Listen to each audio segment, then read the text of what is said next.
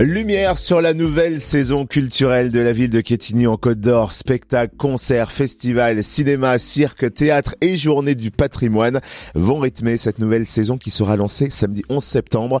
Et on découvre les premiers rendez-vous avec Mathilde Barrault-Touraine, directrice du pôle action culturelle de Quetigny. Bonjour. Bonjour. L'ouverture de la saison est prévue ce samedi 11 septembre avec une deuxième édition de Place à la rue. Quel est le concept et surtout quel est le programme de la soirée?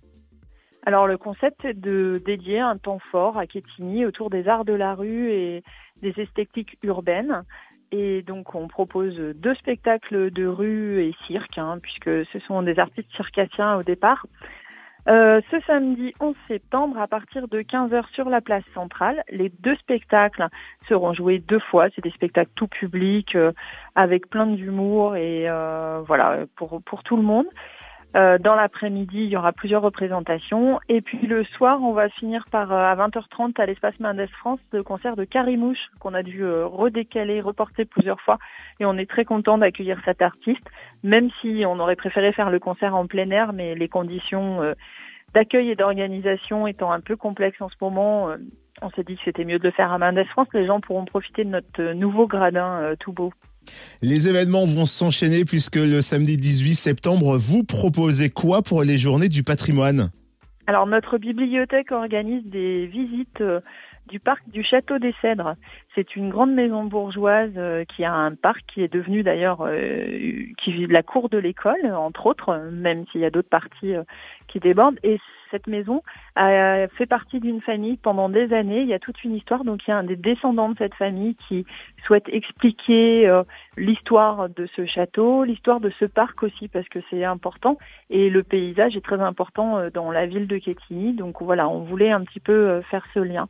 Donc on propose des, des visites commentées de ce parc des Cèdres. Alors tout au long de la saison, il y en aura vraiment pour tous les goûts. On peut s'attarder sur les premiers rendez-vous euh, d'octobre avec de nombreux temps forts, notamment le passage du festival Coup de Compte en Côte d'Or, du Tribu Festival à l'Espace Mendes France. Quels artistes seront à l'honneur?